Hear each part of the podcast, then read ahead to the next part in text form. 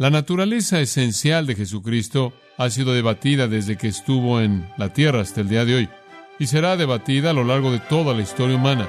Y se reduce a esto, ¿fue Jesús Dios? ¿Es el Dios o es meramente un hombre?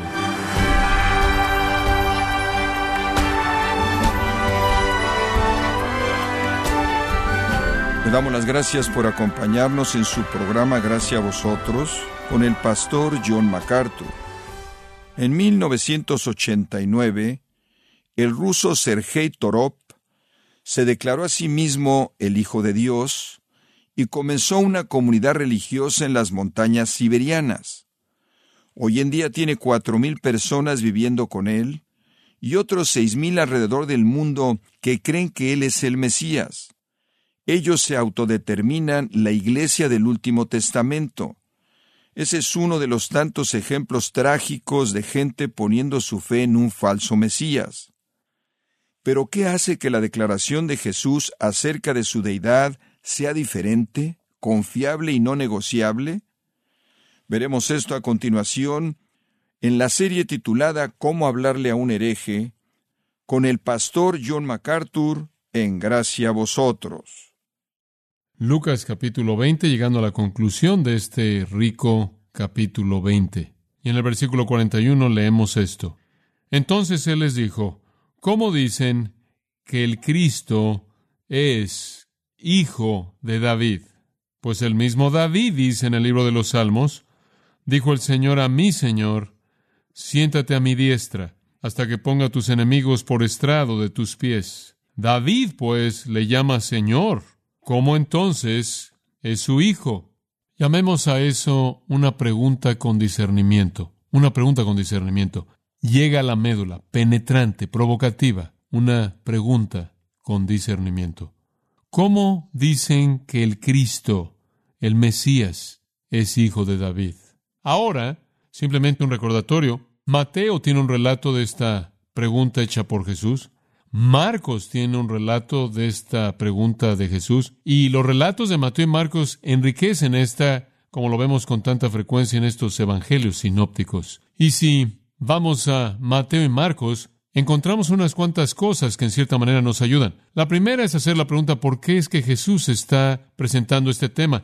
¿Acaso no está consciente en este punto que lo han rechazado de manera total? ¿Cuál es el punto de regresar para aclarar quién es Él de nuevo? Y la respuesta viene de Marcos 12:34. Él sabía de algunos que no estaban lejos del reino. Esto entonces, créanlo o no, es un esfuerzo final evangelístico.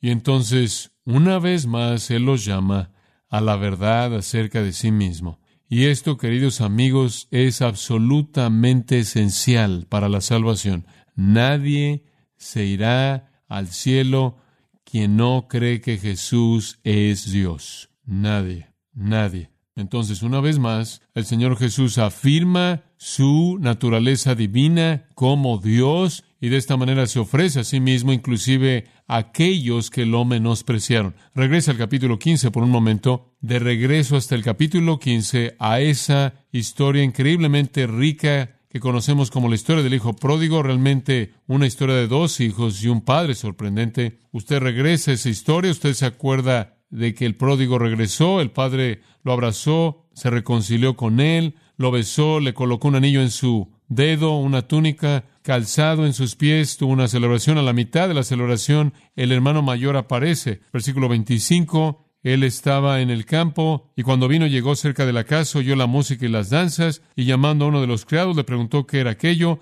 Él le dijo, tu hermano ha venido y tu padre ha hecho matar el becerro gordo por haberle recibido bueno y sano. Entonces se enojó y no quería entrar, salió por tanto su padre y le rogaba que entrase. El hermano mayor, ¿se acuerda usted? representa a quién? A los fariseos, los escribas, los legalistas, los líderes religiosos. El pródigo representa a los parias, los recaudadores de impuestos, las prostitutas, la escoria, los pecadores. Estaban viniendo a Dios, estaban viniendo a Cristo y siendo amados y siendo perdonados y siendo abrazados. Y enojó a los fariseos legalistas con justicia personal que son vistos en este hermano mayor. ¿Y cuál fue la respuesta del Padre a esto? Él comenzó a rogarle, versículo 29, Mas él respondiendo dijo al padre, aquí tantos años te sirvo, no habiéndote desobedecido jamás, y nunca me has dado ni un cabrito para gozarme con mis amigos. Pero cuando vino este tu hijo, que ha consumido tus bienes con rameras, ¿has hecho matar para él el becerro gordo?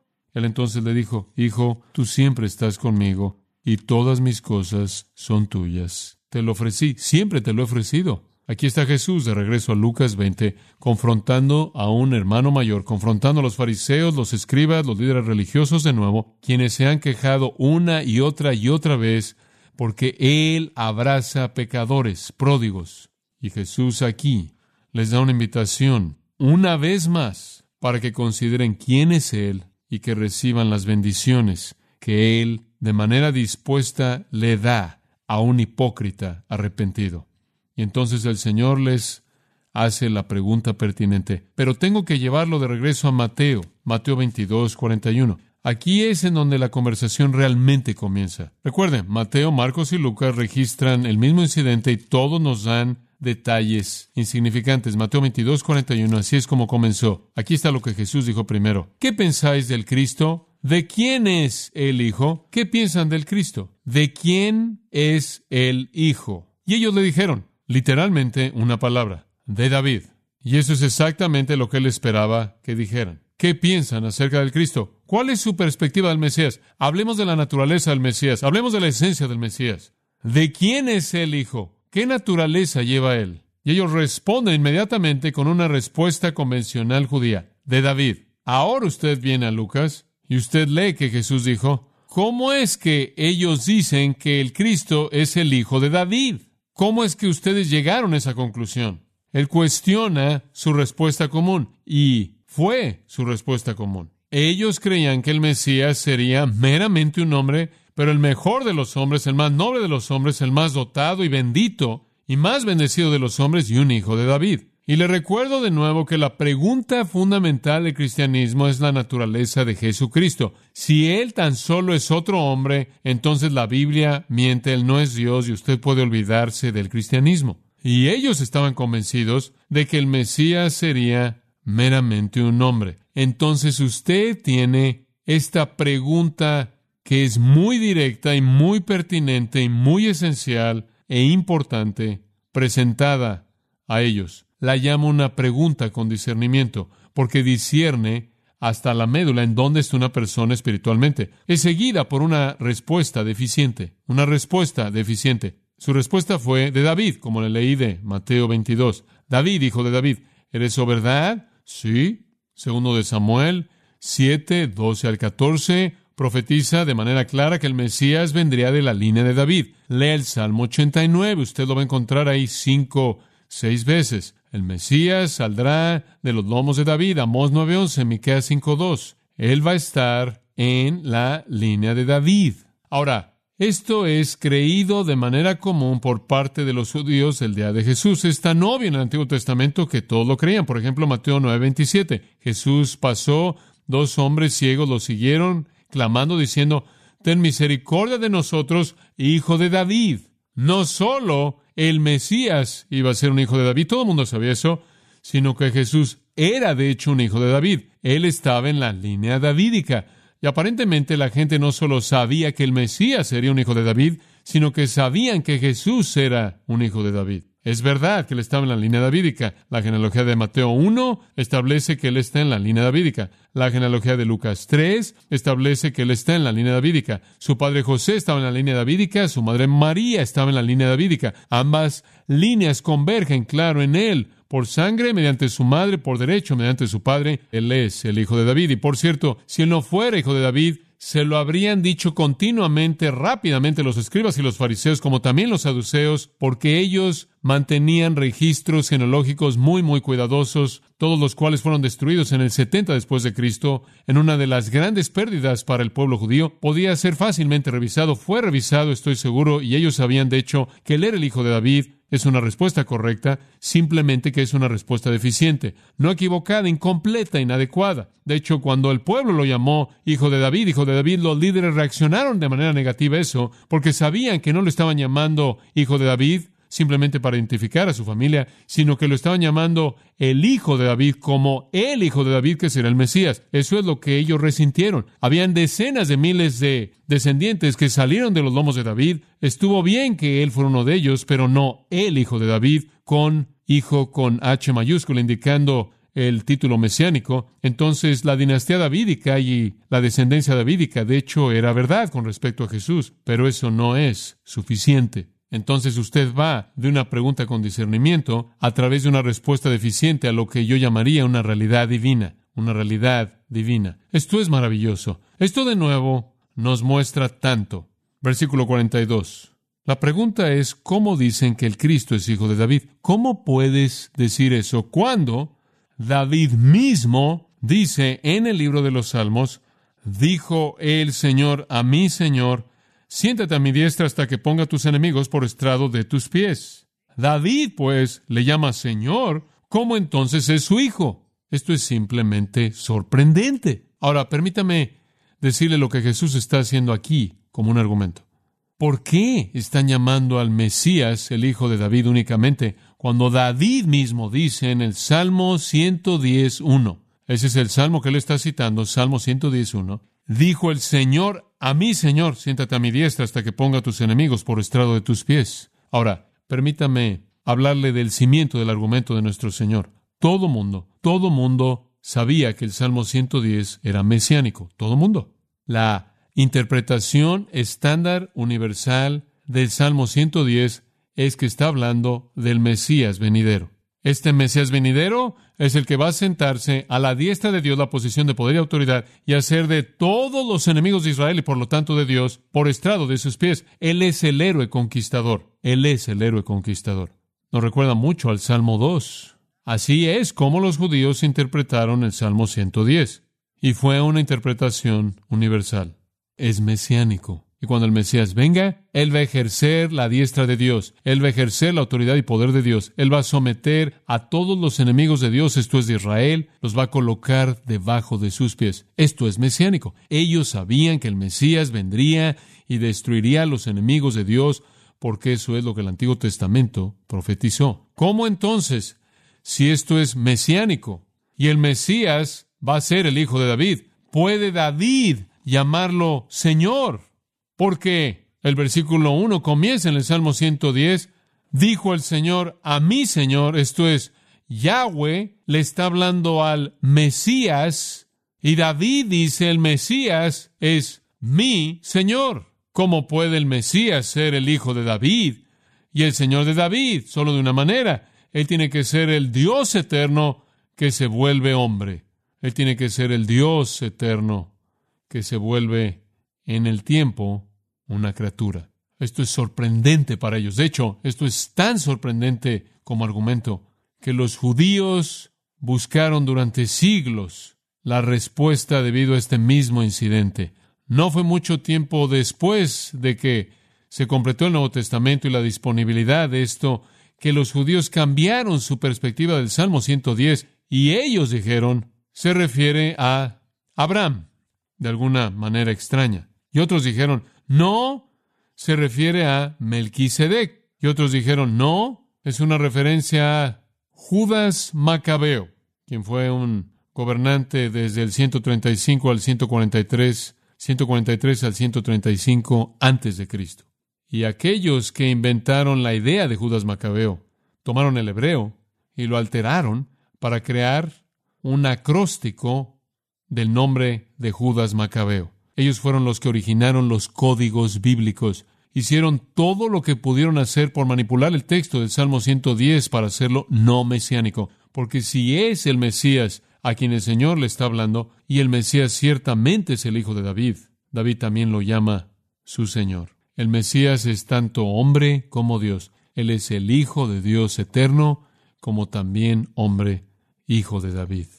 Él es el Hijo de David y el Señor de David. Si él tan solo fuera un ancestro que vino siglos después, ¿cómo es que David en el tiempo presente se refiriera a él como mi Señor? Si usted no piensa que la exposición bíblica hasta los pronombres personales es importante, aquí hay algo que va a corregir su perspectiva, ¿verdad? Cuán importante es llegar a las palabras y a las frases, inclusive a las preposiciones y a los pronombres, ¿verdad?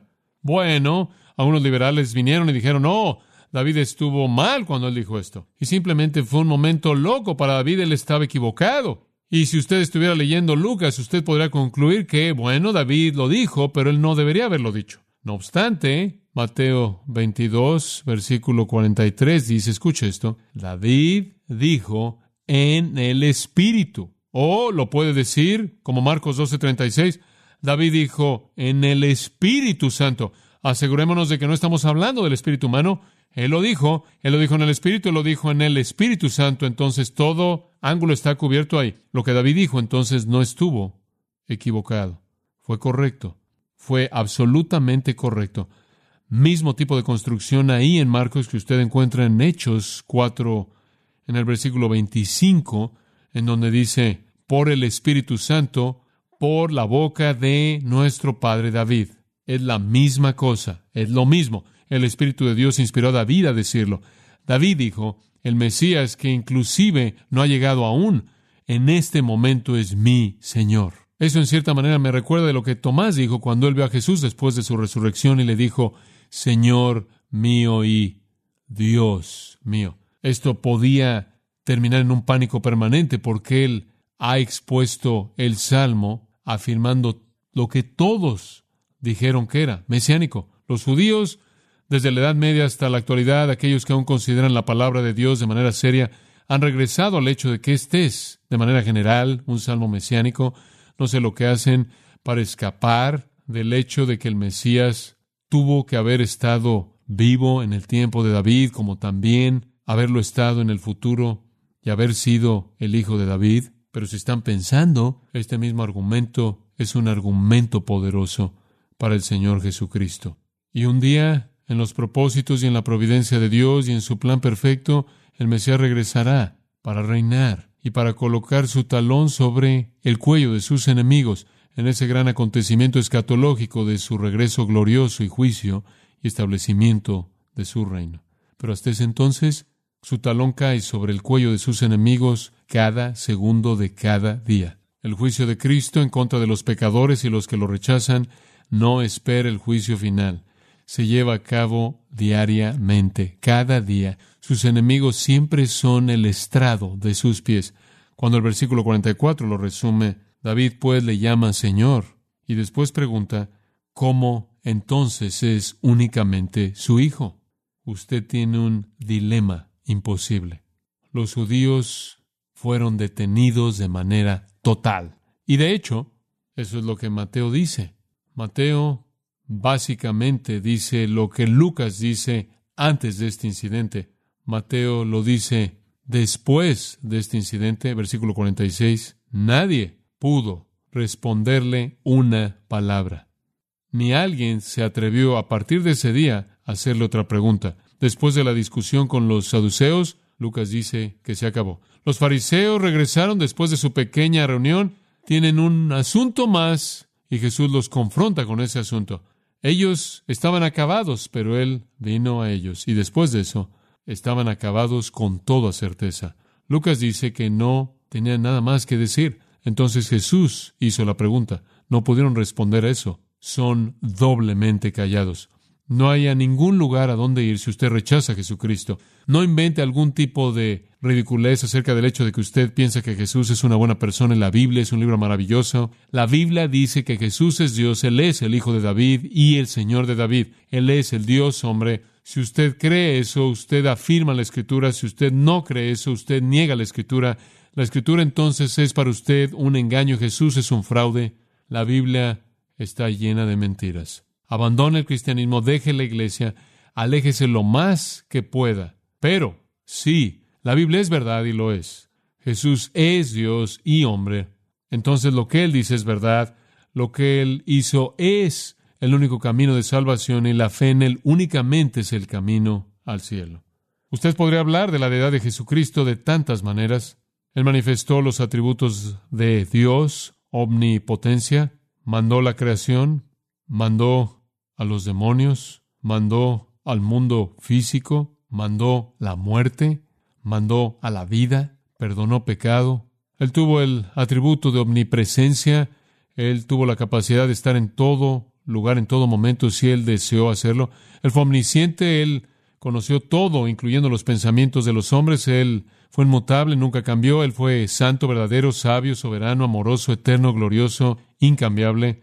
Él es Dios, él es Dios de la misma manera en la que Dios es Dios y no menos. Y si Dios se volviera un hombre, presentemos simplemente una hipótesis. Si Dios se volviera hombre, ¿cómo esperaremos que fuera? Bueno, creo que en primer lugar esperaríamos que Él no tuviera pecado, porque el Dios, el Dios verdadero, el Dios de la Escritura, es santo, santo, santo, santo. Entonces, si Dios se volviera un hombre, Él no tendría pecado. ¿Acaso Jesús tuvo pecado? No no tuvo pecado, inclusive sus propios enemigos no pudieron encontrar acusación alguna en contra de él.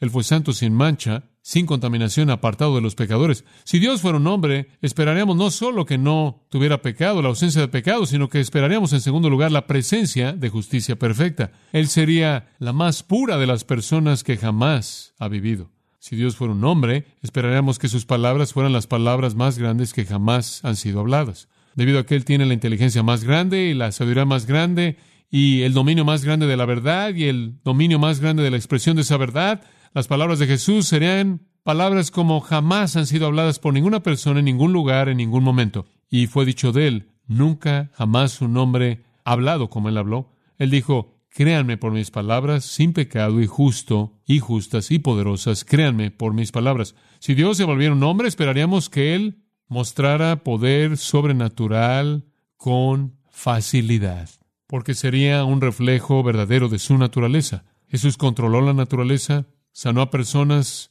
caminó sobre agua, resucitó a los muertos, dominó el reino de los demonios, evitó a aquellos que trataron de matarlo, literalmente hizo milagros en números que ni siquiera pueden ser contados. Y Juan termina su evangelio al decir que hay demasiados, inclusive para escribirlos. Si Dios fuera un hombre, esperaríamos que Él ejerciera una influencia profunda sobre la humanidad Jesús lo hizo como ningún otro en toda la historia humana.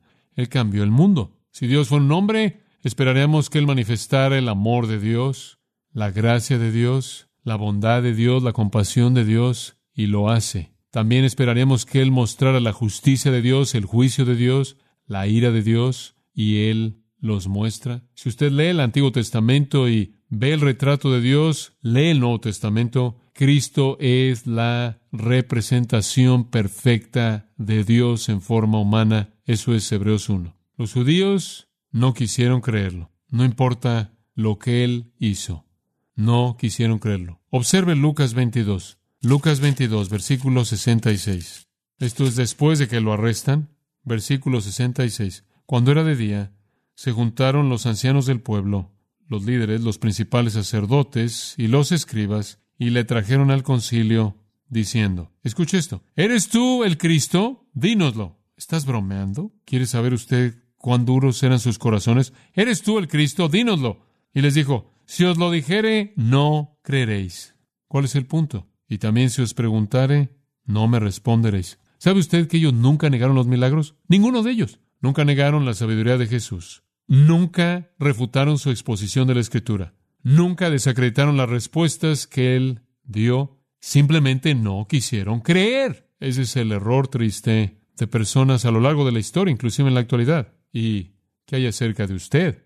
¿Está usted con estos líderes duros de corazón, fríos, quienes lo ven todo, sin embargo no lo ven? Quienes nunca niegan nada, pero no lo quieren creer? ¿O está usted con esa multitud que es indecisa de manera terminal y puede ser guiada por la nariz por todos lados y un día puede clamar Osana y después, unos cuantos días después, decir crucificadle? ¿Cuál es su respuesta a la pregunta de quién es hijo Jesucristo? Si Él es el Hijo de Dios, entonces Él es verdaderamente el Mesías, el Señor, el único Salvador y el único camino mediante el cual un pecador mediante fe únicamente puede escapar del infierno y entrar al cielo.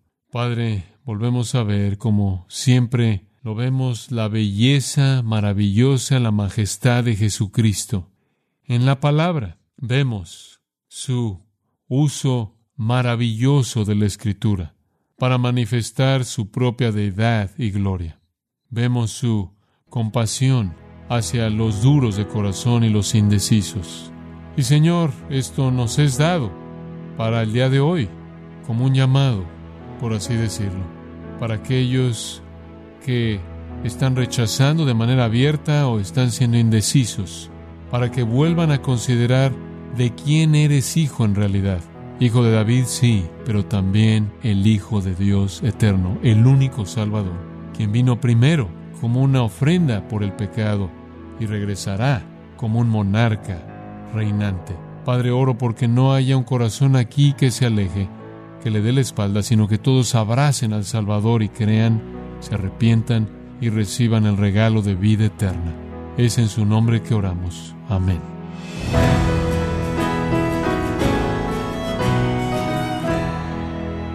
De esta forma ha sido John MacArthur enseñando la afirmación de Cristo acerca de su deidad y la manera en la que se manejó con aquellos que lo rechazaron. Parte de la serie titulada Cómo hablarle a un hereje, en gracia a vosotros. Estimado oyente, permítame compartirle esta carta que nos envió Paul Méndez de Massachusetts y dice lo siguiente. Dios les guarde, les habla Paul Méndez, presidente de MPT Inc. Transmitimos sus programas y estamos sumamente de acuerdo con su ministerio, creencia, prédicas y enseñanzas. El programa es de 8 a 8.30, la frecuencia es 93.5 FM en Boston, Massachusetts. Que su ministerio siga bendiciendo a las naciones. Atentamente, Paul Méndez, pastor. Gracias, Pastor Méndez, por su linda carta. Gracias por atender el llamado que hacemos para que hermanos como usted nos llamen o nos escriban y así conocer cómo Dios está obrando en el corazón de cada uno de ustedes a través de su palabra con gracia a vosotros. Y también le quiero recordar que puede descargar todos los sermones de esta serie Cómo hablarle a un hereje, así como todos aquellos que he escuchado en días, semanas o meses anteriores en gracia.org. Si tiene alguna pregunta o desea conocer más de nuestro ministerio, como son todos los libros del pastor John MacArthur en español o los sermones en CD que también usted puede adquirir, Escríbanos y por favor mencione la estación de radio por medio de la cual usted nos escucha en gracia a vosotros. Es importante conocer no solo el país y ciudad de donde usted nos escucha, sino también la radio. Para quienes contactan nuestro ministerio por primera vez, pueden solicitar una copia del mensaje de promoción sin costo alguno, un mensaje por oyente únicamente. Si usted vive en los Estados Unidos o Puerto Rico, escríbanos a Gracia Vosotros, P.O. Box 4000, Panorama City, California 91412. O puede escribirnos a través del siguiente correo electrónico radio arroba esto ha sido todo y en nombre de John MacArthur y del personal de este organismo, queremos darle las gracias por su tiempo y sintonía, invitándole para que nos acompañe en la próxima edición y juntos desatar la verdad de Dios un versículo a la vez, aquí en Gracia Vosotros.